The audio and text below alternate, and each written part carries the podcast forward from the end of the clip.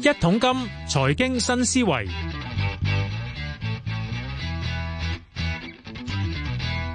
好，又到係一桶金財經新思維啦嘛，繼續揾嚟啲老朋友上嚟，即係講下啲即係旅行業務嘅發展。喺我諗想揾嚟咧就係東瀛遊執行董事圈國全嘅 Steve，你好。係啊，家樂好，咁多位聽眾大家好啊！上次講過呢個東瀛遊咧，係咪講過咧去去日日本嘅旅本行啊，啊。係我今次講旅行社，因為點樣講咧？啊其實咧嗱，我都知疫情三年啦，係好多好多你啲同學咧都捱唔住要結業啦。係咁又令我思考一個問題啦。其實呢個應該喺疫情之前都要諗噶啦。其實旅行社將來嘅出路係點咧？你諗下，始祖強如呢個康泰，最後都要即係。拜拜啦！係咁我就諗嘅嘢，其實特別係你你上一次都同我講啦，而家今時今日咧喺互聯網盛行嘅年代啦，大家上去訂 book 機票啊、訂酒店啊，實太 easy 啦。而佢頭先你講喺喺未有疫情之前嘅香港人最中意翻嘅家鄉日本，喂九成係自由行喎、係啊，咁以所以其實嗱，去到自由行嘅發展嘅話咧，其實會唔會某程度咧就係衝擊咗旅行社嚟緊嗰個所謂嘅發展空間咧？嗱，你又覺得將來旅行社即係喺香港嘅旅行社可以點行先？誒嗱，旅行社咧其實好闊嘅，誒唔係唔係旅行社係等於旅行團，嗯啊旅行社係可以做好多唔同嘅範疇嘅嚇。係咁就誒一誒，我覺得就係雖然個比例我哋只係提到九成嘅客係自由行，一個百分即係十個百分點咧。一成一成呢就係團，咁我哋都睇到係真係有一班客佢覺得係需要團嘅，誒、嗯呃因為一年誒、呃如果去玩得五日去玩，三百六十都都咁忙，去玩幾日就舒舒服服，誒唔好咁辛苦啦，即係交俾人去安排晒唔安好排嗯啊冇錯，咁咁同有譬如話你一誒、呃即係三代同堂。有老有幼嘅，咁你唔好自己搞 啦。咁都有一定嘅客㗎，我啲但話係應該包團啊喂，係啦，即係當然咧，平均年齡我哋睇到咧，都而家都係誒五十歲嘅為多嘅。嗯哼咁但係係咪完全冇年青人又唔係嘅？我哋都睇到有啲年青人咧，佢都係平時好拼搏嘅，佢哋都係中意去跟團，同埋佢哋都話喺團裏邊有個好處就係咧，係冇咁悶啊，多啲人啊，嚇大家可以交嗯喂識到流，朋友，係啦，識到啲朋友可以交流啊，大家傾下偈啊，咁樣呢個係誒一般客嗯喂咁呢睇。個亦都係旅行團個吸引力之處喎。係啊你永遠唔知你識你同團係啲咩人噶嘛？冇錯啦，團咧而家咧就需要咧係同以前有個改變嘅。係記得咧，就如果你講個上世紀八十年代、九十年代咧，大家去旅行咧嘅時間相對長嘅喎、舉例咧，你去日本咧，可能係日本加韓國，係一去去九日。要抵玩噶嘛要，冇錯，你你去你去東南亞咧就星馬泰，仲去要十日啊，十一二日嘅。仲要早機去晚機返。 冇錯，咁仲有呢，客人係會攞晒幾間唔同嘅旅行社比較下，邊一間行程係最豐富最多嘅，最多間佢哋覺得係最抵玩最着數，嗯一路玩嘅時間一路會剔行程噶 啦。咁我哋記得即係曾經有客人真係嘅，誒、呃七點零鐘翻到酒店佢投訴咁啊搞錯啊！我跟旅行團點解咁早翻酒店㗎？唔係玩到夜晚十點嘅，喂，佢唔攰嘅咩？喂，誒咁佢要計下嗰、個。抵唔抵？抵 唔抵啊嘛？咁你咁早翻去酒店，你旅行社咪好着數？嗯啊，架巴士又唔使用，你嘅你個工人少足，即係個諗法以前係咁嘅。係今日咧，誒、我哋首先知道客人需要係啲乜嘢。嗯哼，咁喺團裏邊咧，而家嘅設計咧，嗱，其實疫情之後都有少少改咗嘅。疫情之前一般嘅團咧係以五天為主流嘅。係。啊！而家當然五天都仍然有，但係多咗啲咩咧？多咗啲六天、七天、八天。嗯，因為大家好耐冇去旅行啦。哇！我一去又唔好啦，去橫掂都飛，我哋玩七日啦。嗯誒唔好五日咁少，多咗呢咁嘅情況，亦都我哋睇到我哋要令到原本係覺得去旅行團呢，哇！又早早出發，又夜又好忙呢。我哋其實都要將行程去調整嘅。喺行程而家嘅新新嘅做法呢，就係一盡量喺咁多日少搬酒店。嗱，你係唔啊好慢慢搬酒店嚇。搬酒店都攰㗎。嗱，呢個係呢個係好討厭㗎。係啊，即係如果你去七日六晚，六晚都搬酒店，好討厭㗎。嗯，最好搬一次，哦，即係最中多間係最多搬兩次。唔好咁多即係舉例個六晚啦，咪二二二嗯嗯嗯啦，可以接受嘅。係咁仲有咧喺行程嘅設計咧，而家唔係講唔係講量啦，係講嗯啊精啦。講質素咯喎。冇錯，你唔好去太多地方，你要講質素精啲。呃喂，咁啊，即係其實深度遊啊，叫做誒嗱，深度遊誒、可以咁講嗱，而家其實大部分旅行團都深度啲嘅。嗯嗱，以往呢，一般嘅旅行團去日本為例呢，嗯你會由東京開始玩到落大阪，係中間你經過富士山啊、名古屋啊、誒、京都奈良一路咁落去嘅。嗯而家係唔會咁做嘅，而家係 mono destination 單點嘅，飛東京就喺東京玩，然之後係四周飛大阪就喺大阪嘅四周玩。係嗱，而家係改變咗㗎，咁喺度即係借呢個機會話俾大家聽，喂，去旅行團唔係咁辛苦㗎啦，而家單點 㗎啦。咁一餐食咧都大家注重咗啦。以前去日本咧，餐餐都中華料理，因為大家唔習慣食日本魚生啊、生嘢，唔唔習慣啊嘛。幾多年代唔先？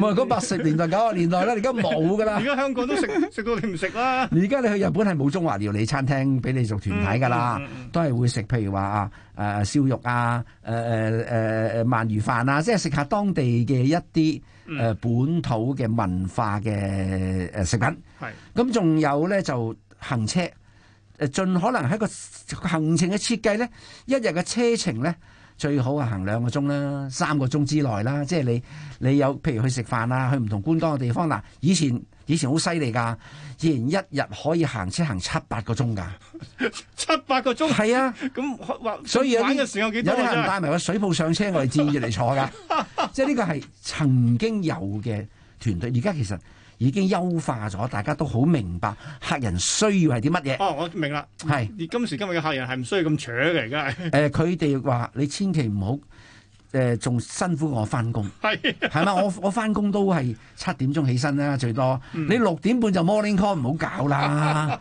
咁而家咧，盡可能咧行程都係唔好，即係唔好太早出發，嗯又唔好太夜翻返酒店。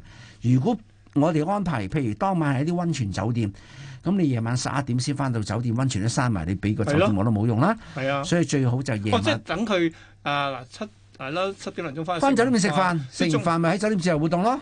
都需要㗎自己呢自己個啊嗱，。呢個就係享受到你旅遊同埋接觸到唔同文化嘅樂趣啊！係啊係啊係啊。嚇嗱，呢家係咁樣改變嘅。嗯。嗱，即係我先講咗呢，就係旅行團已經係一個好大嘅改變。嗯。咁啊，旅行社嘅業務啦，係旅行社嘅業務呢，誒、譬如以我哋為例啦，我哋都睇到呢，過往旅行社呢，我哋只係一個平台嗯，係做代代客人去安排所有嘅嘢嗯。因此，我哋喺幾年前開始做咗酒店嘅業務。有啊，你東誒冇日錯本都有兩間啦，我係哋啊喺大阪、喺沖繩係啊。都有酒店。點解要咁做呢？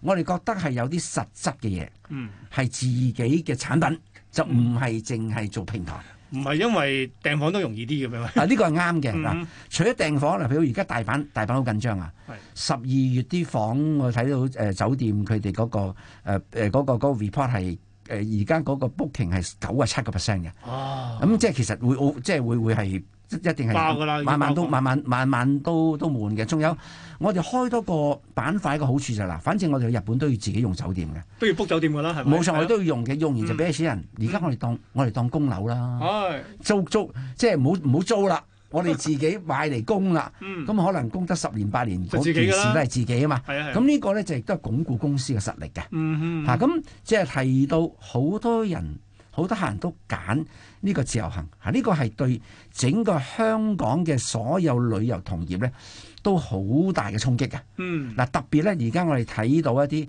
國際大型嘅我哋叫做 online travel agents（OTA） 將啲網上旅行社。網上旅行社係啊，旅嗱遊旅遊網站嗰啲啊嘛，冇錯，因為點解咧？喺啲國際旅遊網站咧，誒、無可否認佢哋嗰個佢個佢個營運能力，佢資金大啊，嗯，即係佢哋做嘅系統可能用用一億幾千萬嗯去做一個系統，咁、個系統一定比我哋一般嘅香港而家有嘅旅行社咧。係嗰、勁啊個嗰、個嗰個力量咧，嗰、個佢佢個力量係好強嘅。嗯咁同埋佢哋個廣告宣傳犀利㗎。你一打開誒而家譬如 YouTube 好啊，好多頻道咧，就賣廣告都話話俾你聽，誒、最平最方便，咁係咪真係咧？其實大家 check 下啦。咁因此咧，旅行社其實我哋本身咧都有做好多自由行嘅。嗯嗱、旅行社買自由行產品同網上有咩分別？我哋一定要做到嘅喎。係我哋做到有一個服務喺嗰度。嗯嗱，而家我哋睇到疫情之後呢，誒、我哋嗰個自由行個部門呢，係請人，我哋係需要最急嘅，係因為真係多咗客啦。買做自由行有幾種產品賣嘅，一淨係賣機票啦，機票酒店套票嗰啲淨咯係賣誒呃嗱，可以淨係賣機票啦，可以淨係賣酒店啦，嗯嗯賣套票啦，可以賣入場券啦，係啊係啊，可以租車啦，嗯誒、火車證啦。嗯嗯嗱、我哋要做到就係話誒成批嘢，我哋同客人安排晒。嗱、網上訂嘢大家小心喎、訂錯嘢你就係你自己負責任嘅喎、啊係喎，經係旅嘛行社訂，撳錯嘢啊，打錯嘢做唔到就係你自己負責任嘅喎。但經旅行社好啲旅行社喎我哋俾個服務你喎，我係哋啊幫你做晒。仲有一樣，而家喺後疫情時代，如果真係唔好彩，去到邊度有咩嘢自己頭暈身慶，嗯，你撳上個網站冇人幫到你㗎佢。佢佢應該買咗旅遊保險嘅。嗱，旅遊保險呢個係嗱呢個係錢上面嘅問題，嗯，但係你你你遇講支援嘅問題，冇錯，唔係錢嘅問題，支援問題。嗯譬如起碼有間旅行社同你支援，真係唔好彩比較嚴重嘅，我哋可以可能即係安排到人同你翻譯啊，嗯嗯或者去照應到你啊，同你跟住以後嗱出現問題嘅時間，你跟住以後訂嘅嘢咧就你自己好亂㗎啦。係啊，我哋會同你睇晒成件應該點樣做。嗯如果當然個客人買保險啦要。嗯嗯誒而家日本都係㗎，你要飛入去玩佢都要你有保險㗎，咁要求你咪大部分人都會會有買嘅。呢個一定要做嘅。係，喂，但我諗其實某程度咪即係都係往咗所謂高端增值嗰啲方向走喎，冇錯，嗱，即係如果我即係唔係話靠平嘅喎，而家變唔係㗎，而家我哋一定要服務，誒、要要嗱，當然我哋兩樣都有做嗯㗎。客人唔使經我哋，唔使打電話入嚟，唔使用誒誒同我哋聯，唔係話直接同我哋聯絡，你喺我哋網上都訂到嘢嘅，嗯嗯即係我哋都係全部自動嘅嘅嘅嘅機械都係可以喺網上，你夜晚三點四點都可以喺我哋網上訂機票、訂酒店嘅。嗯咁只係我哋嘅宣傳冇啲國際性咁 大，大家可能一入入咗去嗰邊嗰度嘅，嗯，不妨有機會試下香港啲網站。明白。喂，但我又會諗一樣嘢，其實咧，誒、我記得幾年前咧揾你傾嘅時候，其實咧旅行社嗰個發展或者你你設計啲俾一啲即係比較高端嘅客户，係都中意嗱，第一深度啦，係啊休閒啦，特色啦，係精啊，以前講啲所謂嘅要一一一日去幾廿個景點，呢個精華遊嚟嘅啫係。但咁其實係咪旅遊旅行社個層或者旅行團嘅層次都開始改變緊咧？都要往一啲咩有特色，即係啲譬如舉個例，我自己去唔到嘅，經團可以去到，我啲先有吸引力裏面咗。係嗱，有唔同嘅客群嘅，係即係譬如我自己有一班即係呢過去呢十十年以上啦，嗯同我一齊去旅行嘅咧，呢班客人中意啲乜嘢咧？即係較為舒適啲啦，嗯嗯，豪華啲啦，誒住得好啲，食得好啲，行程要少啲。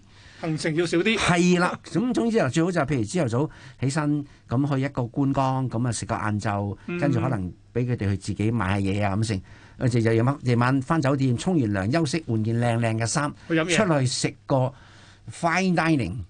啊咁，OK，即係當然呢個係一個較為高端嘅消費客人，咁亦都有唔同嘅客人。舉例而家你好興睇北極光喎。係啊係啊係係啊，嘛？咁你去北歐，咁你去誒、呃要求高啲，咁梗係俾間玻璃屋㗎，佢佢佢住天啦，花係玻璃係嘛？？即係個北極光出唔出嚟，我哋呢啲就即係嗱都控控制制唔到唔啦，到呢個係嘛？？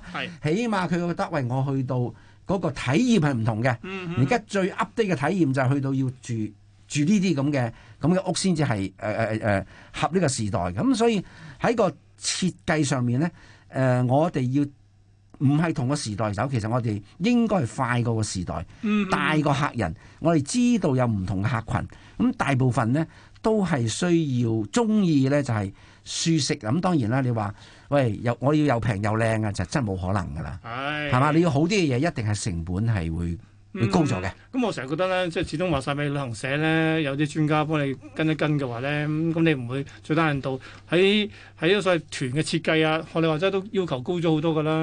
係啊，不過你我翻嚟諗緊，誒內地咧，內地都搞旅遊產業搞得好勁下喎。咁係其實內地甚至某程度前幾年都有啲個別嘅內地啲資本嚟香港買旅行社啦。係啊，係啊，咁其實喂，但係最近舉個例，譬如康泰嗰啲嘅結業，係咪某程度反映內地嗰套同香港係水土不服啊？定點先啊？誒呃嗱、即係如果你淨係講誒康泰旅行社為例啦，咁當然好可惜啦，一間即係咁有歷史，亦都香港我哋大家可能好多家庭都參加佢個團，即係好多好多回憶喺度嘅。嗯咁誒、呃、問題就係因為誒、呃我相信咧，其中一個就係佢哋冇公司都係做喺國內都係做旅行社嘅。哼，係咁好，啊即係大家都知道好困難啦。喺國內而家全部，佢哋咧係應該係做誒、呃、歐洲中國客人去歐洲嘅旅係啦哦啊行社嚟嘅，，歐班寧嗰只噶嘛歐，班嚟嘅，去做歐洲為主嘅。嗯，咁而家嚴格上一個客都唔可以做嘅喎，根政本出唔到去啊啊嘛，政府都唔放噶嘛，國家都唔放噶嘛，咁所以誒睇、到佢嘅業績喺嗰個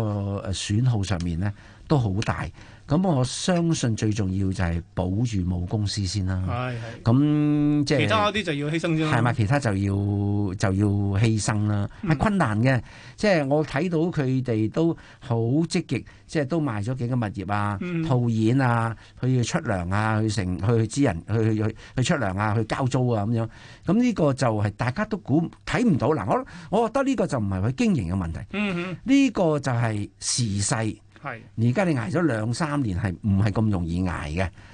係啊，所以你你都捱到兩兩年幾 啦，你終於捱到啦，係誒，咪？我哋啱啱個水泡即係即係即係就就就嚟嚟就嚟就嚟浸親，啱啱摸到個水泡，啱啱開始。係誒好彩啦！咁當然我哋我哋好積極嘅，嗯我哋喺一路呢兩年幾雖然咁困難，我哋都成日都好鼓勵啲同事啊，我哋都好積極啊，我哋都係去進取、去嘗嗯試、去改變、去維維持公司嗰、個嗰、個嗰、個戰鬥力喺度。呢啊個好重要係啦。嗱，喂，但係我都諗一樣嘢啦。嗱，而家好多嘅業界朋友都話咧，喂，而家零加三咧成日都話零加零就更加好啦。咁但係嗱，政府喺零加零方面仍然都係話睇定啲先好多嘢㗎。係咁其實我相信咧喺旅行團嘅方面，零加零係咪真係咁好先？